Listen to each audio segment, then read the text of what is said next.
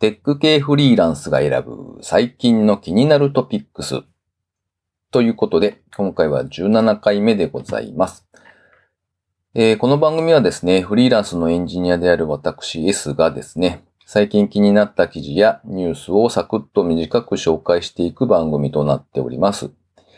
えっ、ー、と、技術ネタだけではなくてですね、フリーランスという立場から見た働き方ですとかビジネスモデル、もしくはマネタイズといったことを取り上げていきたいなと思っております。毎回3つぐらいのトピックを紹介できれば良いなというところですね。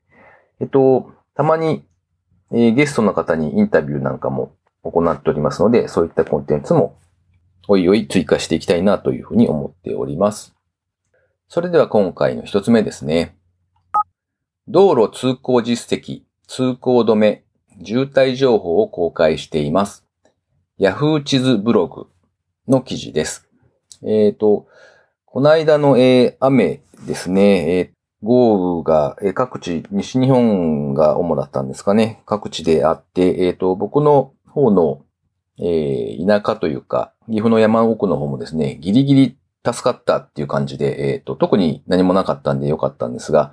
えっ、ー、と、その時にですね、あの、道路ってどうなってるのかっていうところが結構気になるわけですよ。えっ、と、帰れるのかなとかですね、あそこまで行きたいと思っているんだけども、えっ、と、各地で結構土砂崩れだとかがあって、え細かい道とかって結構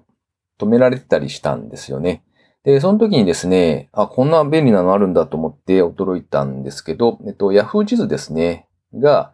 ここの道路は誰か通ってますよっていう実績情報を地図上に表示してくれるっていう機能があるんですよ。道路通行実績情報っていう風に書かれてたんですけど、あの、なんかですね、あの、車のホンダ技研ですよね。あそこが作成した、なんかそういう仕組みがあって、で、そのデータをもらって、Yahoo 地図上に表示しているということらしいです。で、えっと、今回の記事では、えー、もともとはその、僕が見た時もそうだったんですけど、あの、実績の道筋は表示されていたんですけど、えっと、どこが実際にその、通行止めとして、えー、止められてますよってなってるかっていうのは出てなかったんですね。で、えー、そのバッテン印が出るようになったということだそうです。なんかですね、あの、結構通行止めとかっていうのをこう検索してもですね、なんか公共機関かどこかがですね、こう作っているサイトがあるっぽいんですが、こうどう見てもこれは使いにくいっていうのがばっかり出ていて、で、ある時にですね、その Yahoo のカーナビかな、スマホ上のそのアプリで、えっ、ー、と、見てみたらどうなるのかなと思って見てみたんですよね。で、そしたら、たまたまなんかこう、お知らせのところで、未読のやつがあるっていうのに気づいて、普段はですね、あの、バッジっていうんですかね、あの、1とか2とかってこう、赤い丸数字で出てくる、なんか未読数のお知らせってよくあるじゃないですか。で、あれって全然気にしてないんですけど、たまたまなんかあるなと思って見てみたらですね、その情報が書かれていて、で、知ったということですね。なかなか便利だったので、えー、皆さんももし何かあった時には一度使ってみてくださいということでした。二つ目ですね。雨でも刺さなくていい傘。持ち主の上空で飛ぶドローンパラソルを栃木の企業が開発中。テッカブルさんの記事ですね。記事に出ていたですね、写真を見て、おなんか、なんか、近未来的というかなんか、お不思議と思ったんですけど、なんか、要するに、傘にドローンをつけて、で、自分の頭の上を飛ばせるっていう、ああ、そういう手もあるかと思ってですね、なんかちょっと薬と思いながら読んでいた記事でございます。栃木県の小山市に拠点を置く朝日パワーサービスが開発されたそうなんですけども、なんでもですね、カメラで、えー、その持ち主、ご主人様のですね、頭の位置を確認しながら飛行するので、うっかり頭を濡らしてしまうことはないということだそうですね。で、現在はまだ開発中で、えー、2020年の東京オリンピック・パラリンピックに向けて、こう実用化を目指しているということだそうですね。はい。では3つ目ですね。再配達問題解決アプリ、受け取るが Android も本格対応へ。こちらはプレスリリースで配信されていた記事ですね。えっと、アプリでですね、あの、受け取るかな？受け取る？かな？カタカナなんですが、あの、まあ、そういう名前のアプリがありまして、あの、配達物のですね、こう、再配達っていうのがあるじゃないですか。えー、不在だったがゆえに配達書か何かがこう置かれていてですね。で、ドライバーの方がもう一度訪問しないといけないっていうのがあるかと思うんですが、えー、それを減らそうっていうアプリだそうです。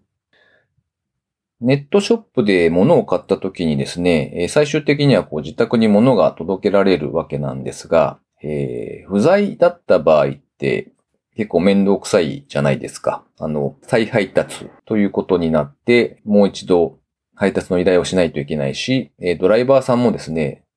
めんどくせえって絶対思ってるわけですよね。で、それを解決しましょうというのが、えー、受け取る、えー、まあそういうアプリですね。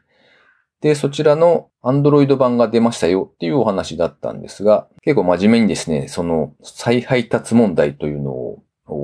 考えていらっしゃるようで、え、それを解決したいということみたいですね。アプリの方でですね、事前に、例えば Amazon と、あと楽天があるのかな？そちらのアカウントと紐付けておくと、購入するだけで、え、あとは自動的にですね、最寄りの営業所に荷物が届いた時に、え、通知が来たりとか、もしくは、え、再配達の依頼なんかもこのアプリからできるということだそうで、まあ、割と便利なのかなというところですね。で、多分現在はですね、まだ実装されてないと思うんですが、あの、そもそもその不在配達を発生させない方がいいわけで、多分このアプリというか開発されているところは、それを目指しているんだろうなっていう感じですね。で、将来的にはですね、今日はいませんよっていうのを、こう、事前に連絡を入れると、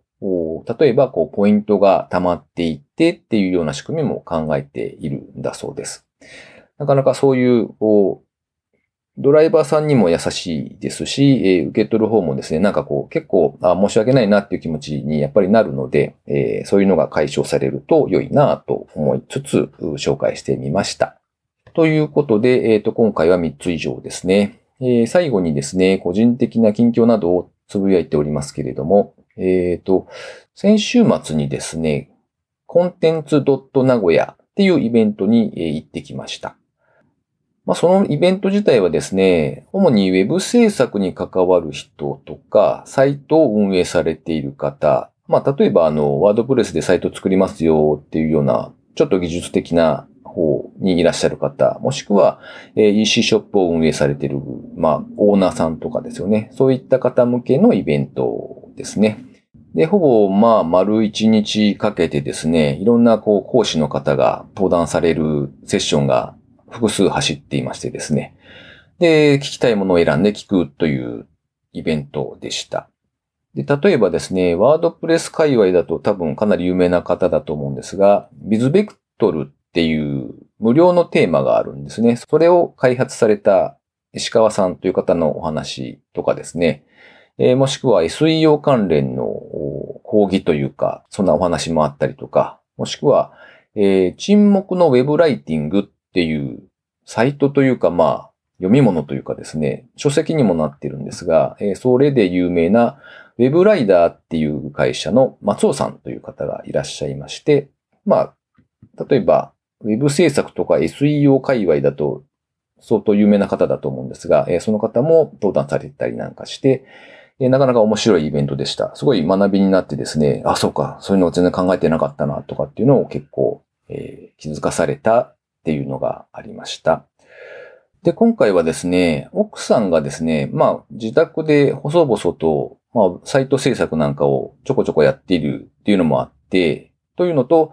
まあ、田舎で暮らしているので、なかなかそういう学ぶ機会があんまりないですし、まあ、さらに言うと、そもそもそういうテーマについて人と話す機会が全然ないんですよね。なので、多分、そういう機会があると面白いだろうなと思ってですね、奥さんを誘って、えー、二人で行ってきたっていう感じですね。なかなか面白いイベントでですね、えー、満足して、えー、帰ってきましたよということでした。えー、では今回は以上ですかね。お聞きいただいてありがとうございます。失礼します。